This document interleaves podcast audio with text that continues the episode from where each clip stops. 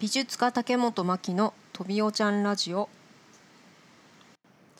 こんにちは。美術家竹本真希のとびおちゃんラジオ3回目は千葉県大滝の大滝屋さんというお弁当屋さんのお話をお送りします。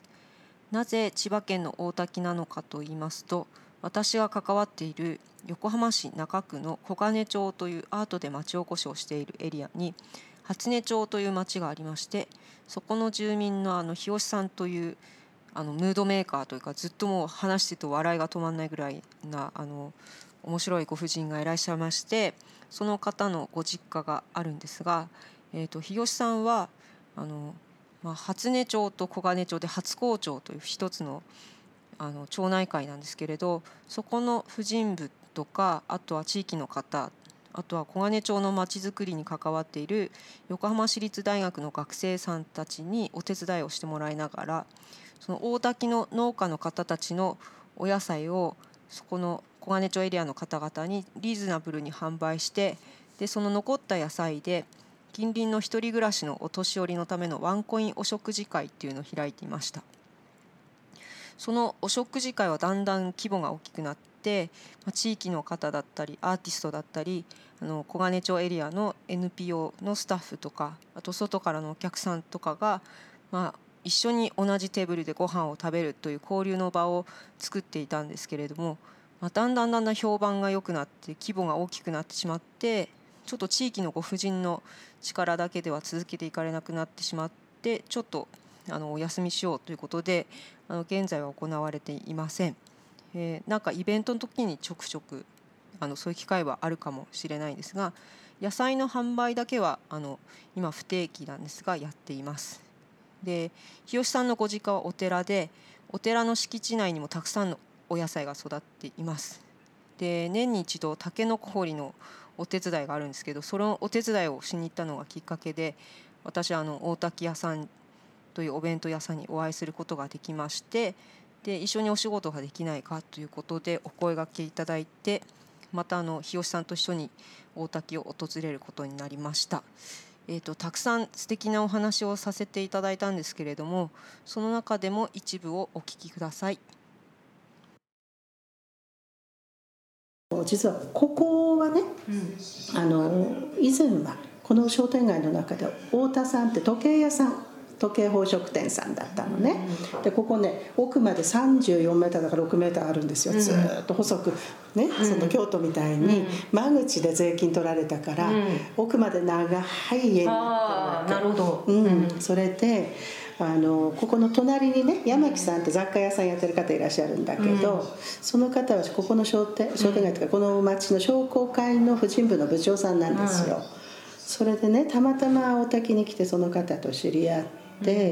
それで私はあの町おこしのプランをねプランニングをしたいとかねが思っていたので、お手伝いはあの要するに大手の下下請けでね、お料理のあのメニュー出したりとかいろんなことやっていたので、それでね大滝の町おこしをやりましょうということで提案をして、そしたらぜひにということでね、一気にその広がって、うん、長所だとかも直接ね、お会いできるようなところで、それでお話しさせて小さい町だからね、させていただいてるんだけれど。あの最初私たちフッツっていうね、うん、に住んでたんですよ、うん、7年間住んでたんだけど、うん、去年一昨年の12月に、じゃあお宅に引っ越しましょうっていうことで、どうせならじゃあここでね。ね、この2階とそれからずっと奥も2階があるのね、で私古くからの友人2人も住んでるもんだから、その2人が奥奥で私たちがここの上でっていうことでね、でここに越して、でここ自体はね、町おこしの拠点にね、あのなるならっていうことですの大家さんが、前はここだから要するに下田屋でね朽ち果ててたわけよね、このお店なんかもボロボロになってテントなんかもボロ。だからそれがものすごく町の皆さんに申し訳ないっていうね、それであの太田さんさん自体はもうそのオリブっていうそこにあの商店あのショッピングモールがあるんだけど、あの中のも人気店で、そちらに移られてね、ご自宅も日当たりのいいところにね、あの大きなお家をお建てになってそちらに越しちゃったもんだから売ろうにもなかなか売れないしかといって更地にしてしまうと税金もね逆に高くなるっていうことだからどうしようと思ってたところで私たちがそういうことで借りてくれるならってことで家賃も1万円でねここをね貸してくださってるの、うん。だからねとてもありがたいんだけどただじゃあここの場所をこの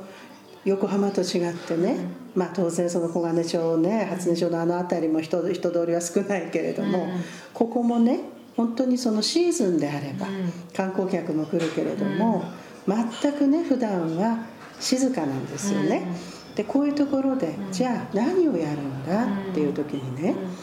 私がだからその山木さんとその隣のねそのそのメンバーたちにその言ったことっていうのは、ここで何かやろうと思った時には、非日常ではなく、非日常っていうのは観光客を相手にした商売ってことね、そうではなくって日常、毎日、ねそののこと、地元の人を相手にすること、それをやらない限り、ここで利益が出る。ビジネスはできないというね、でそれは何かって言ったらやっぱお弁当なのね、で余剰農産品だとかを使って、それで手作りのお弁当をやれば、ね、ちゃんとそれが回っていくようになるっていう提案をさせてもらったの。でその時にあのコンサルタントっていうのはほら提案するだけでしょ、うん、ね、実際にそれの実証っていうのがないわけよね,、ねだからそうですね。そうそう。なんかいっぱい来ていっぱいお金もらって、そうそう。いなくなっちゃうみたいな人がすごいたくさんいますそうそうそうねそういうこと。ねだからそれがものすごく私はそういう人たちの下下でね使われたから、そういうことがよく分かってるから、それが嫌だったわけ、だから嘘つきのプランナーにはなりたくないから、とにかく自分が作ってみせる、やってみせるってことを実践してるわけ、うん。だからここででお弁当屋さんっていうのはもともとフッツでね、うん、自分であの夫が年金もらう年になるまでっていうので、うん、あのやってものすごく繁盛してそれでうちの夫が体壊しちゃったっていうね そういう実績もあるのでね、うん、だからそれは全然何の問題もなく、だからこの間もほら言ったように250食ね、うん、252食お弁当出しましたよ、この場所で。本当青森県に私がいてほとんどこう見たいものが見れなかったりって経験をしてるんですけど大学弘前大学行ってまあそこにたまたまあの私も本当絵絵に進みたかったけども。なんか安定しないとか、あと周りに指導できる先生いなくって、まあ、弘前大学にとりあえず行ったんですけど、実はそこに素晴らしい先生がいっぱいいてでそこで美術もう一回ややれることになったんですけど。結構ねだからみんな、うん、あのなんていうかな、うん、東京が一線なんじゃなくて、うん、そこの土地にあるものを、あのサンプリングしてそれを現代アートにするっていう、まあ、先生がいて。でちゃんとあのその人はあの東京現代美術館とか横浜美術館に入ってるから、そういうことを言っててもかっこいいんですけど、そのそういう土俗的なものを現代風にアレンジして、で打ち出していくみたいなことの勉強をしてたんです、あら素晴らしいねそれはね、だから私がその風土っていうものにこだわるっていうね、やっぱりそれってすっごいね分かる、やっぱりそのね土地でなければね、生まれないものっていっぱいあるのよ、食にしてもね,、ねデザインにしても。もう絶対そう、うん。うん、だからそれはいい先生に巡り合ったのね。ね。本当に、うん、弘前自体も、その前川邦夫っていう人の建築がいっぱいあって、知ってる。前川邦夫有名で、ね、そう、だからその市長さんが、ある時の市長さんが、そのもう弘前に訪れたら、その前川邦夫の建築ミュージアムみたいに街がなっていればいいと思って、そういうふうにしたんですけど、弘前も城下町だから。その城下町の風景を壊さずにその新しい建築を差し込んでいくみたいなことをその前川邦夫さんとかがやっていて、まあ、そういうことをちょっとなんか弘前行ったことですごい学べたんですよ。うん。うん、あそう若い時にね、どうしてもね、こう都市都会の方にこう気持ちがいってる時にね、やっぱりそこでね、そういうことを教えてもらったっていうことそれでまた素直に聞けたっていうのが素晴らしいね。それはね。なんか本当になんかこ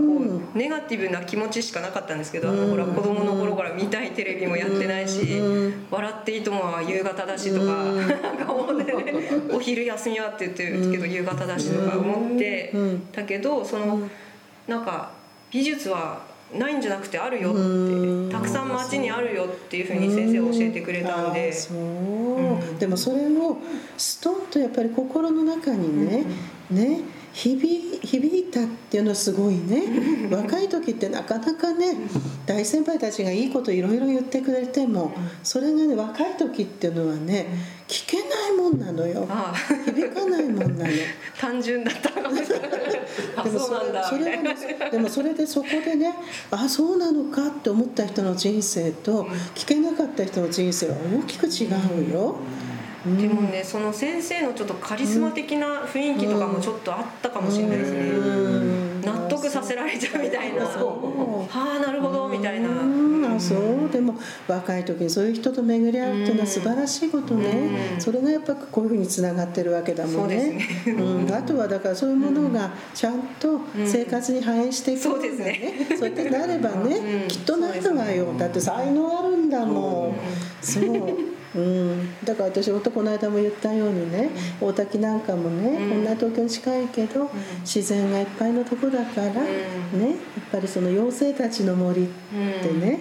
ね、そういうふうにこう県民の森っていうのがあるじゃない、ね、もうすごくね緑豊かでいいのよ。だから妖精たちの森って言って、あのこの間言ったいすみ鉄道がね、フィンランドからわざわざね、ムーミンさんたちにねお出ましいただいてるんだけど。そうなんでムーミンなんだろうってさっき見てきたんですけど、でもムーミンよりももともとそこにあったさびれたその鉄道の方がすっごいもうわーっとなって、そっちを写真撮っちゃった。ねだからね結局ほら、あの親子連れだとかを呼び込みたいっていうねそういう要するに何かネタになることっていうね、そう田園風景と何を重ねようかっていう時にねやっぱりあのムーミンが思い思いついたんだと思うの 社長がね。だけど私の中では本当に妖精たちの森ってそれはねさまざまなところにさまざまな妖精がいるよって。例えばこんなねとこでもずっとこう歩いていくと、そのあの田んぼでねこの間うちの夫とね2人でこう歩いて、その田んぼによってオタマジャクシがいっぱいいる田んぼと、要するに農薬使ってる田んぼと使ってない田んぼはっきりしてるわけ、いっぱいオタマジャクシうじゃうじゃ、ね、全然いない田んぼ、ね、そそれがこう。点在してるわけ。よ、でそうするとねそのオタマジャクシが妖精になってもね、ね、面白いだろうなってオタマジャクシの形ってちょっと面白くない、ね。こう妖精になりそうだなってこう思うし。えーと、いきなりブツッとお話を切ってしまいますが、えーと、延々と楽しい話が続きまして、えー、最終的には日吉さんの笑い袋を作りたいっていうところに話が落ち着くんですけれども、えーと、日吉さんとずっと話してきたことは小金町で切磋琢磨していることがうまくいけば他の問題を抱えている都市とそれをシェアできるのではないかっていうこととあとはお互いのないものとあるものを交換したり共有することで各々の問題が解消できるかもしれないということをお話ししながらあの小金町でいろいろやってきました。でそのうち、まあ、日吉さんの豪快な笑い声も皆さんにお届けしたいと思います。と今回も伝えきれないことばかりなんですがまたちょっとずつ紹介していければと思います。ではここまで聞いていただいてありがとうございます。ではまた次回よろしくお願いします。